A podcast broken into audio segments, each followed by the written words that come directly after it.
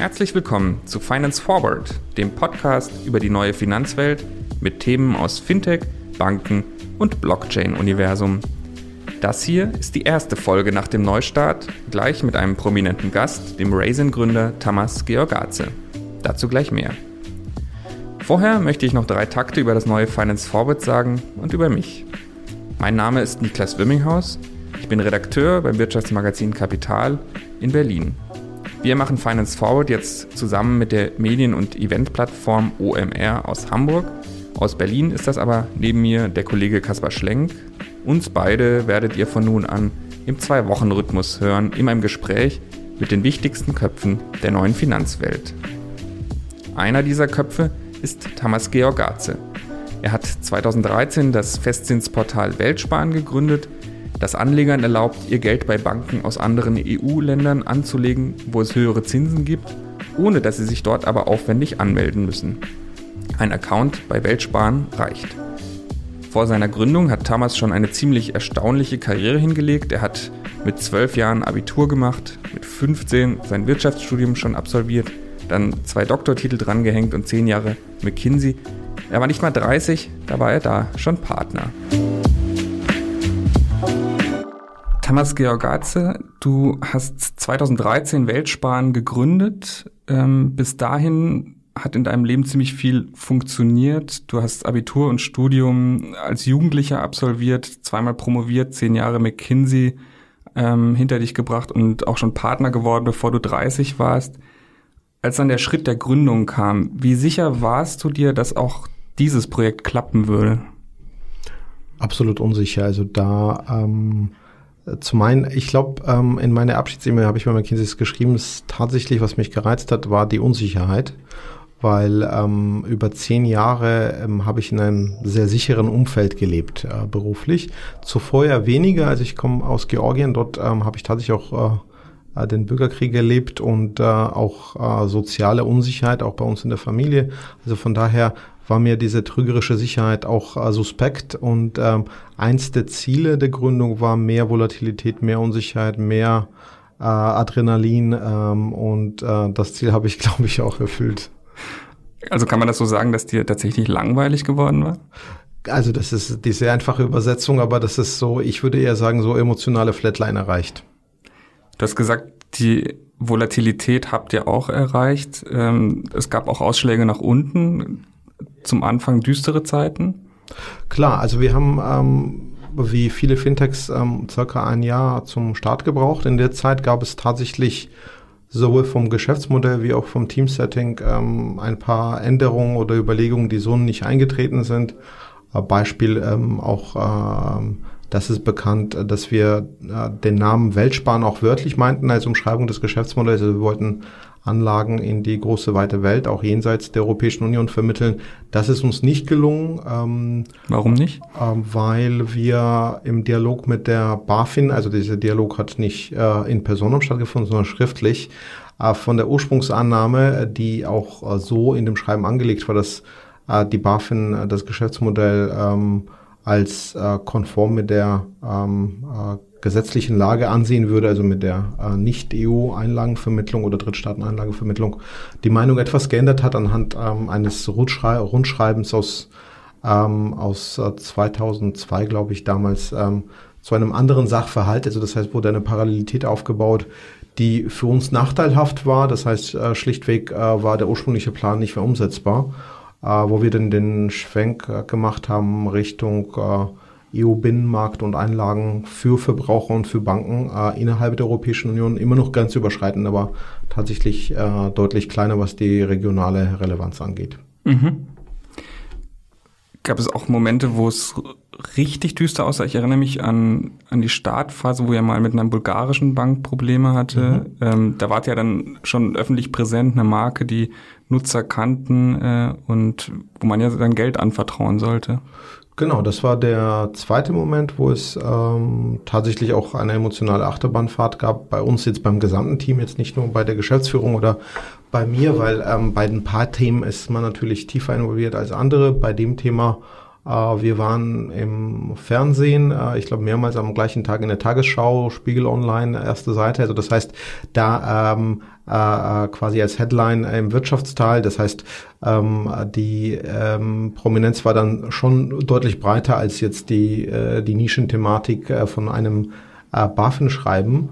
Und ähm, das hat auch damals ähm, das ganze Team mobilisiert. Also ich kann mich sehr gut ans Wochenende erinnern. Wir saßen jeden Tag im Büro, ähm, haben, glaube ich, vom Prozess ja eigentlich alles äh, sehr gut aufgebaut und sehr viel, ähm, sehr viel auch äh, Zeit und Willen investiert. Aber äh, in der Tat war es ähm, ungemütliche Zeiten, weil ähm, wir standen im Fokus der, äh, der Aufmerksamkeit ähm, der Öffentlichkeit und auch natürlich unsere Kunden, was unser Hauptanliegen war.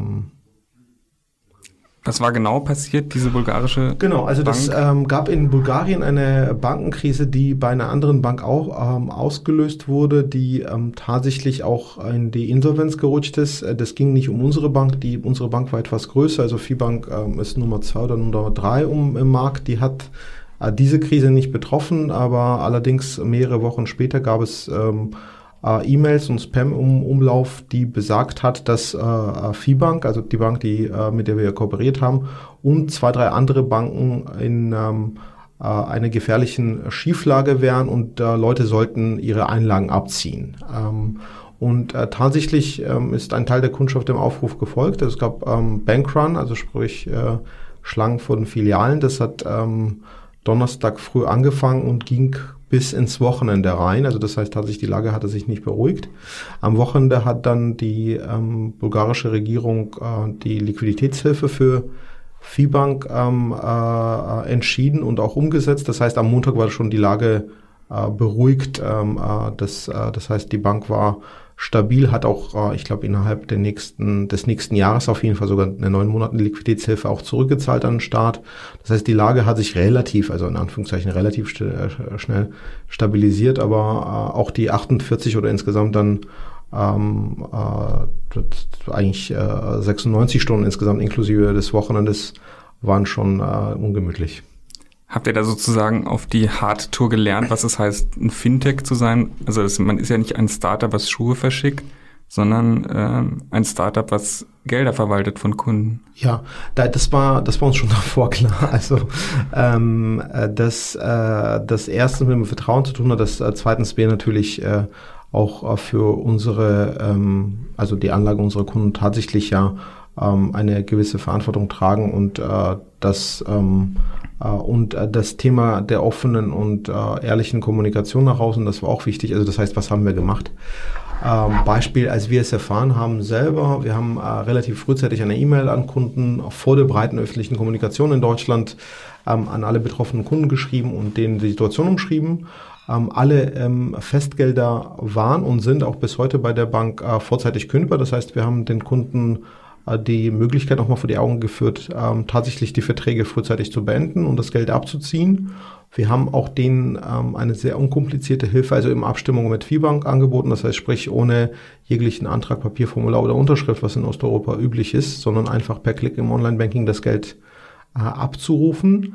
Ähm, wir haben auf unserer Seite gewährleistet, dass die Geldflüsse äh, jeden Tag stattfanden und auch unterbrochen waren. Das heißt, jeder, der das Geld zurückverlangt hat, hat auch die Auszahlung bekommen, ähm, sehr zeitnah. Also das heißt, bis Montag waren alle beantragten Auszahlungen eigentlich auch schon erledigt. Ähm, und Hotline haben wir, also wir haben die Hotline-Kapazität hat natürlich für die Anzahl der Anrufe nicht ausgereicht. Das heißt, ein Teil der Mitarbeiter ist einfach schlicht von unserem Büro dann zu unserem Callcenter-Standort gefahren und saßen da die ganze Zeit und haben das Telefon abgedeckt. Wir haben, glaube ich, insgesamt von, wenn ich mich nicht täusche, von mehreren tausend Anrufen insgesamt nur drei verpasst. Ähm, mhm. Ähm, das heißt, ähm, also die, ähm, trotz dessen, dass die Kunden natürlich länger sprechen wollten, ähm, haben wir ähm, sehr vieles abgefangen an, an persönlichem Gespräch und äh, Interaktion.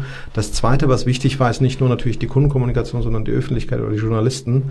Viele Journalisten wollten sehr schnell über das Thema schreiben. Wir haben es geschafft, glaube ich, dass erstens klar war, dass äh, Liquiditätsrun oder Bankrun ein ernsthaftes äh, äh, Ereignis ist, aber zugleich keinen Grund zur Panik gibt und Panik eigentlich ein schlechter Ratgeber ist in solchen Situationen. Zweitens, dass der Bank eigentlich finanziell gut geht, sondern äh, die äh, äh Opfer eines Angriffs äh, wurde.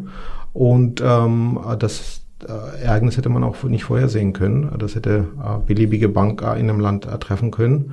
Und dass die Bank auch systemisch relevant ist und war damals. Und das heißt, dass, dass die Wahrscheinlichkeit, dass der Bank tatsächlich eine ähm, äh, Liquiditätsbeihilfe dann äh, zugutekommt, dann äh, da ist. Und das haben relativ viele Journalisten auch ähnlich oder so geschrieben. Das heißt, das war zwar kritische Berichterstattung, aber zugleich war die auch besonnen und nüchtern genug, dass sie jetzt nicht noch weiter Panik angefacht hätte. 2013, als ihr angefangen habt, weiß ich gar nicht, gab es den Begriff Fintech schon? Kannst du ein bisschen beschreiben, wie diese Szene zu der Zeit ähm, war, wie die aussah? Ja, also das, ich glaube, ich war damals ja auch ein Jahr zuvor bei McKinsey gewesen und ähm, ich glaube, die zwei Fintechs, die es damals gab, weil über die habe ich auf jeden Fall ähm, auch geschrieben oder beziehungsweise äh, die zwei ähm, etwas älteren waren in der Tat Smava und Oxmoney. Also es gab auf der Kreditseite schon äh, Gründungen. Ähm, Creditec war gerade am Entstehen. Ich glaube so, ähm, das waren die Anfangszeiten oder das erste und das zweite Jahr und ähm, ich glaube, das war das auch alles. Äh, mehr gab es jetzt nicht viel. Gab es, ähm, ähm ich glaube, N26 war so zeitgleich mit uns, mit dem ursprünglichen Produkt, was ja dieses äh, äh, Jugendkonto war, äh, und dann auf das eigentliche Geschäftsmodell umgeschwenkt.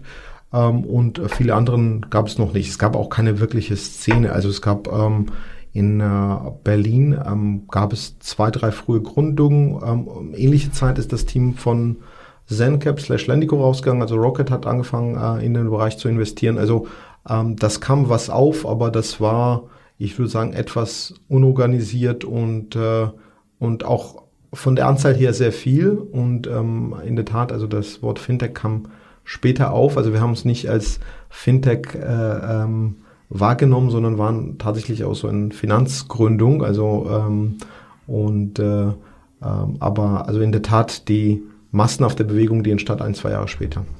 Wieso habt ihr euch genau diese Nische rausgesucht?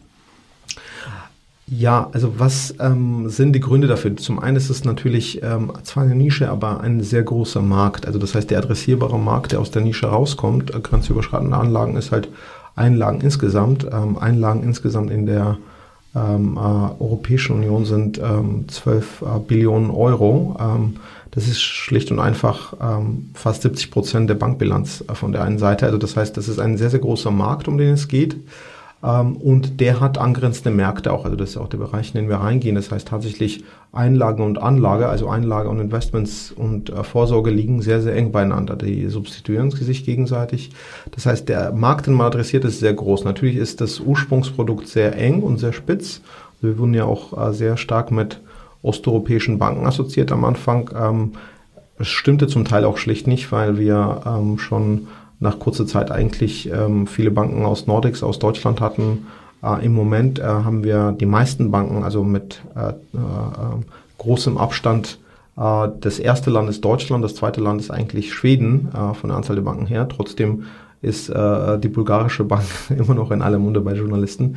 Das ist, ähm, das heißt, der der Einstieg war sehr spitz, spitz aber der war auch schnell erweiterbar, in, äh, sowohl was die Banken geht, wie auch die Produktvielfalt geht.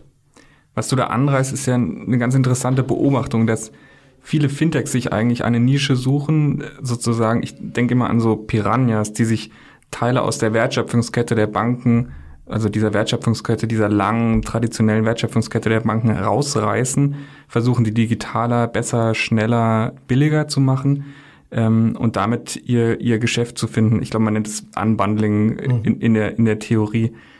Ihr gebt euch aber damit nicht zufrieden mit dieser einen Nische.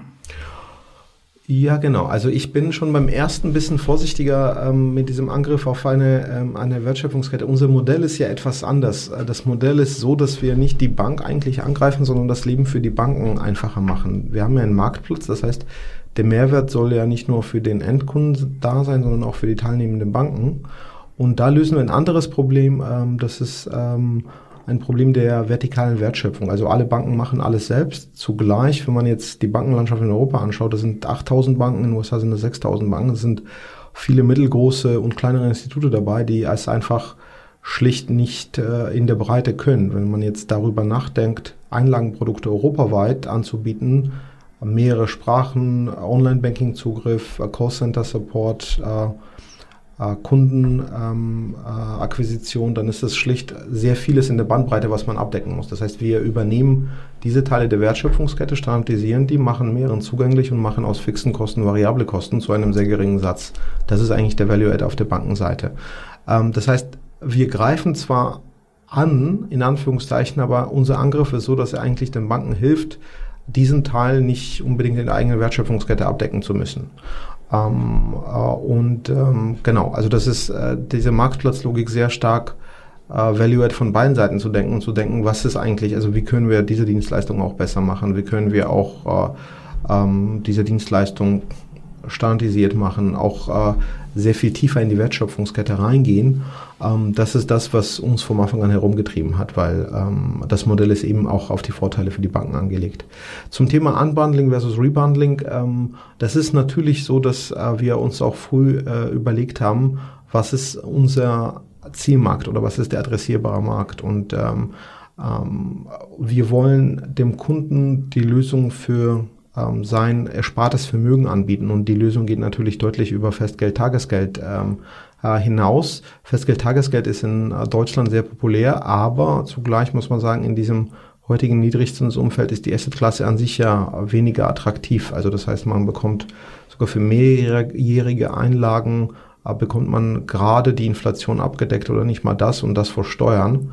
Das heißt, ähm, es ist natürlich, dass wir in andere Assetklassen reingehen und dort auch eine im Vergleich zum Markt deutlich bessere, günstigere ähm, Dienstleistung für geringe Vermögen äh, anbieten ähm, und äh, das aus der Kundenbrille dann auch, äh, auch ähm, ja, ein etwas breiteres Geschäftsmodell aufsetzen. Braucht das dieses breite Geschäftsmodell ähm, in der Konsequenz? Eigentlich äh, sowohl von Volumina her wie auch von dem Fokus ähm, wäre der erste Teil für uns auch ausreichend. Ähm, Nichtsdestotrotz ähm, ist, äh, glaube ich, wenn wir das nicht machen, dann werden andere Modelle entstehen, die genau diese äh, Convenience geben, über einzelne Assetklassen die beste Lösung dann äh, anzubieten. Und ähm, deshalb, also im Kundeninteresse sehen wir das auf jeden Fall als ein Must. Ähm, die Frage ist auch, zu welchem Zeitpunkt und mit wem oder selbst bauen, äh, extern und dann Akquisition. Äh, das sind die Fragen, die man dann, dann, dann äh, für sich äh, regeln muss. Aber aus der Kundensicht macht natürlich eine Verbreiterung Sinn. Ihr habt in den letzten Monaten solche Schritte unternommen, habt euch gerade erst bei Finlieb ähm, beteiligt, bei dem Finlieb Venture Yonko, was ein Vergleichsportal werden soll. Ihr habt ein Riester-Portal Fair übernommen im August. Ihr habt im Frühjahr eine ganze Bank übernommen, habt jetzt die eigene Banklizenz, die Raisin Bank. Wie passen diese Schritte in diese Strategie, die du beschrieben hast? Mhm.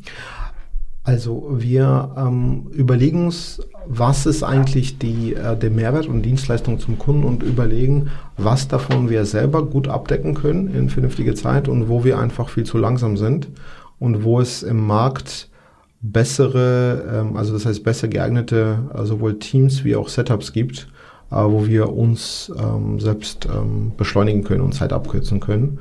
Das war auf jeden Fall die Diskussion und die Überlegung mit Fair, weil das Produkt mit Abstand eigentlich das beste Produkt am Markt ist.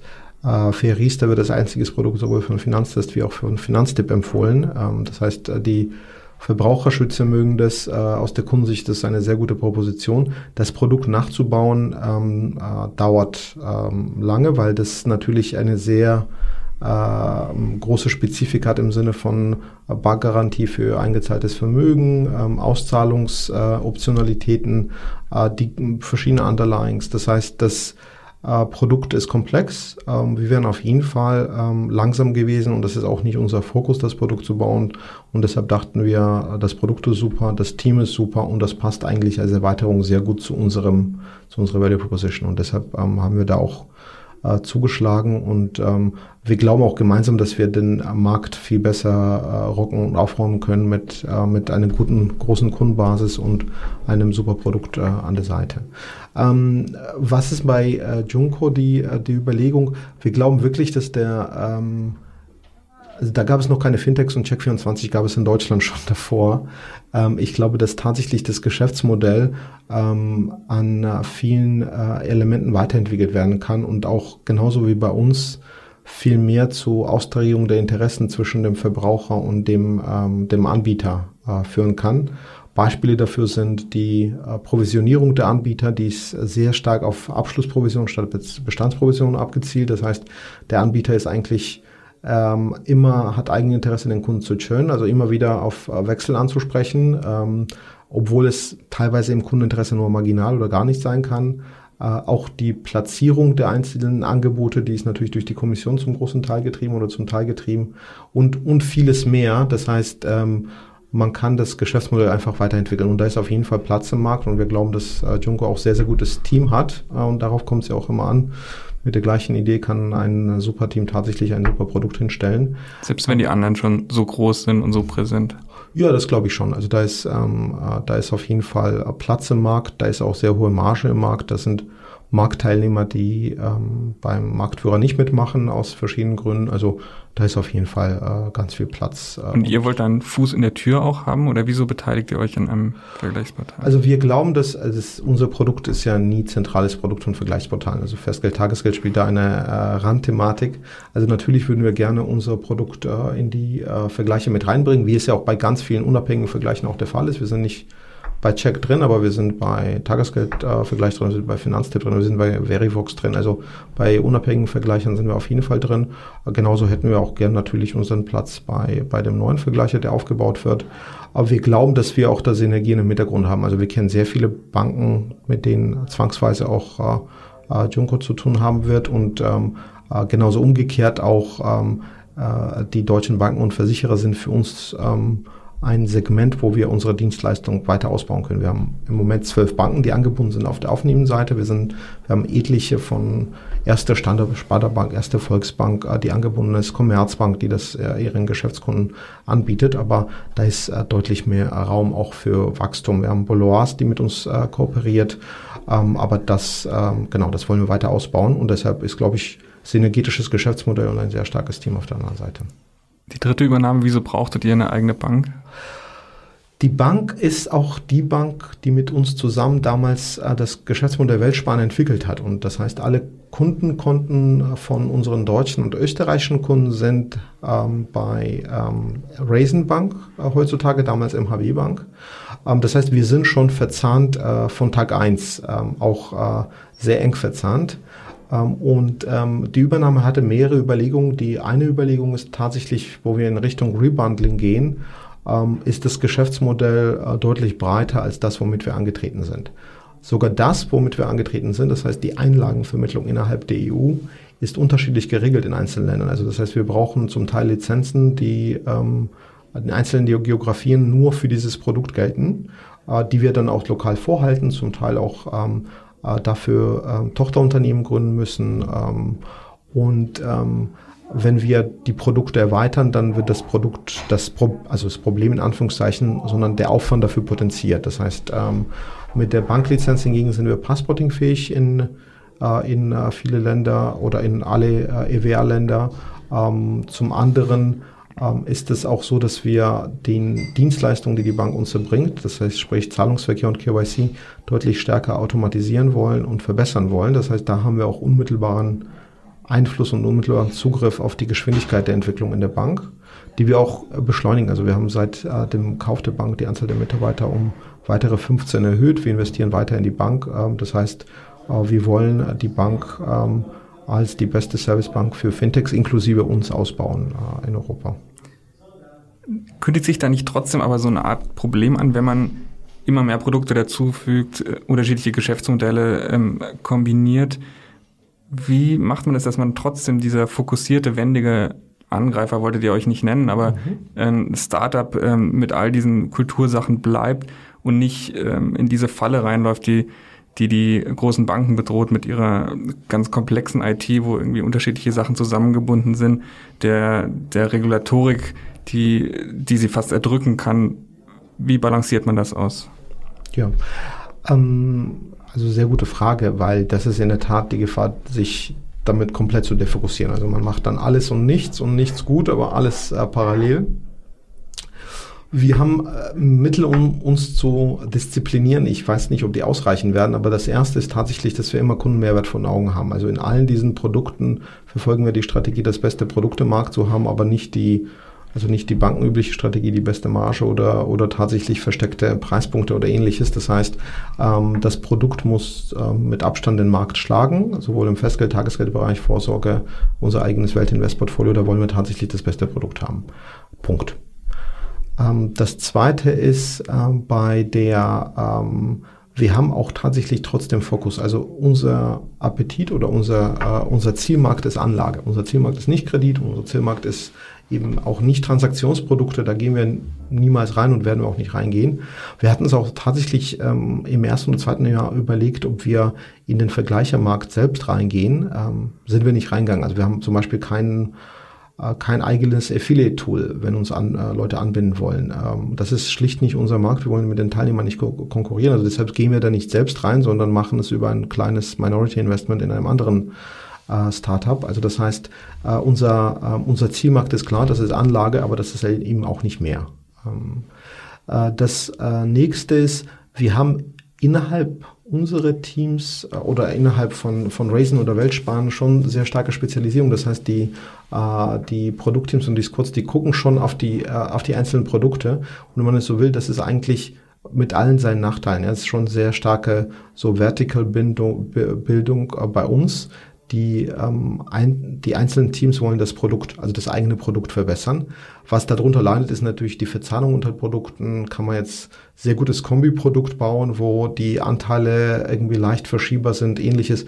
Das kommt alles unter die Räder. Die machen einfach schlicht ihr eigenes Produkt äh, immer besser und immer konkurrenzfähiger. Und ähm, das ist, soll auch der Fokus bleiben. Also wir wollen keine Universalbank sein oder kein Universal-Asset-Anbieter, der, äh, der äh, sehr gut die Sachen mischen kann, sondern die drei Säulen sollen puristisch halt äh, sehr gut und äh, sehr konkurrenzfähig bleiben. In so einer Finanzenlandschaft der Zukunft, ähm, wo viele Fintech-Angebote wieder zusammengebundelt sind, wo werdet ihr euch da verorten und wer ist eigentlich der, der an der Stelle steht, wo, wo der Kunde interagiert? Ja. Ich finde die Diskussion ähm, zum Teil hilfreich, zum Teil irreführend. Ich glaube, was sich grundsätzlich ändern wird in der Zukunft, ist tatsächlich, dass die Schnittstelle zum Kunden verschwimmen wird. Viele werden, viele und keiner zugleich werden Schnittstelle zum Kunden haben, weil der Kunde kann das gleiche Produkt, und das ist auch unser ähm, Verständnis, über uns B2C abschließen. Der kann in N26-App reingehen, der kann zu Scalable kommen und am Ende kriegt er das gleiche Produkt mit gleiche Konditionen über mehrere äh, Kundenendpunkte. Und das ist auch unsere äh, Vision und unsere Sicht. Am Ende wollen wir das beste Produkt im Anlagebereich haben oder die besten Produkte, weil es gibt eben kein äh, gebündeltes Produkt. Äh, und diese wollen wir sowohl direkt an Kunden anbieten, wie auch durch äh, Kooperationspartner und äh, Distributionspartner oder B2B-Partner. Äh, das heißt, für uns ist, äh, was wir sind oder was unser Zielbild ist, tatsächlich ähm, der Spezialist oder äh, der äh, transparenteste, äh, kostengünstigste und beste Anbieter im Anlagebereich, die eben Barrieren wegnimmt, was äh, Mindestanlage angeht, was Grenzen angeht, was ähm, Kosten angeht und das dem Kunden sowohl direkt ähm, zugänglich macht, wie auch mit Drittparteien äh, komplett ohne jegliche Beschränkung zusammenarbeitet. Also wir machen, arbeiten mit allen Drittparteien zusammen, sei es Bank, sei es Vermögensverwalter, PFM oder ähnliches. Ah, das heißt, das ist unsere Vision. Also wir sind eine sehr, sehr gute, effiziente Produktfabrik für Anlage und die Fabrik liefert einen eigenen Shop, liefert aber auch an fremde Shops. Das heißt, du hast auch teils nicht diese Furcht oder Vision, dass sich die Tech-Konzerne an diese Schnittstelle zum Kunden schieben könnten und dort alles abräumen. Wir arbeiten auch mit ein, zwei von denen zusammen. Also wir arbeiten mit PayPal, führen wir gemeinsames Marketing zum Teil durch. Ähm, wir haben Tests mit ein, zwei weiteren Konzernen, die wir durchführen. Also ich glaube, die brauchen auch Produktspezialisten im Hintergrund und äh, da wollen wir der Beste sein in Europa und äh, dann auch äh, jenseits von Europa. Ähm, ich glaube, diese Stellung ist damit äh, wenig angreifbar. Und ähm, ja, also das macht uns, macht mir jetzt keine, äh, keine unruhige Nächte. Ich glaube, die Position, die schwer zu verteidigen ist, wenn man ein schlechtes Produkt hat und dann auch noch die Kundenstelle wackelt, ja. Ähm, und das ist ja die Position, wo viele Banken sind? Banken sich oder Finanzdienstleister sich befinden und äh, die können sich dann nicht entscheiden, sollen sie das Produkt halt tatsächlich sehr viel besser machen oder diese Schnittstelle irgendwie verteidigen. Und dann die Frage ist, ist die überhaupt zu verteidigen oder ist es tatsächlich so, dass der Kunde viel, viel mehr Schnittstellen an allen Produkten hat und schlicht die ähm, durchschnittliche Interaktion mit einem Produkt einfach die Zeit senkt, aber dafür öffnet er sich mehreren Endpunkten gegenüber. Ich glaube, diese Kundenschnittstelle ist sehr schwer zu verteidigen, was äh, äh, Anführungszeichen leichter zu verteidigen ist, wenn man sich auf das Produkt konzentriert. In welchem Zustand befindet sich denn die deutsche Bankenbranche? In dem Zustand, in dem sie ähm, jetzt in keinem Verhältnis zu der Wirtschaft steht. Also der Wirtschaft äh, geht's gut, der Bankenlandschaft geht's schlecht. Da ist ein Missverhältnis. Der, ähm, der ist auch nicht äh, tatsächlich für den Steuerzahler oder für uns auch als Verbraucher spaßig. Also ähm, es ist leider kein guter Zustand, auch im europäischen Vergleich. Wir werden öfters ja ähm, und zwar ähm, seit Jahren tatsächlich äh, kommt ja immer wieder Kritik, Auslandsbanken und die sind alle auch so unsicher. Wenn man jetzt die Zahlen anschaut, dann ist tatsächlich wird es einem eher beim Zustand der deutschen Bankenindustrie im Durchschnitt mulmig, also was da die äh, Return on Equity oder Kapitalausstattung ist, das ist eher im, äh, unterdurchschnittlich im europäischen Vergleich. Und wir haben, glaube ich, mehrere Chancen äh, verpasst, leider. Ähm, wir haben die Chance verpasst, dass die Konjunktur sehr gut gelaufen ist, ähm, dass es kaum Kreditausfälle in diesem Land gibt. Ähm, dass äh, eigentlich äh, drei große Bankengruppen ja das Land beherrschen oder vier große Bankengruppen. Also man sagt es ja, dass äh, die Landschaft wäre sehr fragmentiert, aber an sich ist sie gar nicht so fragmentiert oder ist eher konsolidiert, wenn denn diese Bankengruppen äh, stärker kooperieren würden und stärker die Skaleneffekte nutzen würden. Ähm, ja, also das heißt, ähm, der Zustand, der muss verbessert werden. Die Fintech-Revolution, ich nenne es jetzt trotzdem mal so, auch wenn du den den Angreifer, ähm, das Angreiferlabel für euch nicht re reklamiert hast.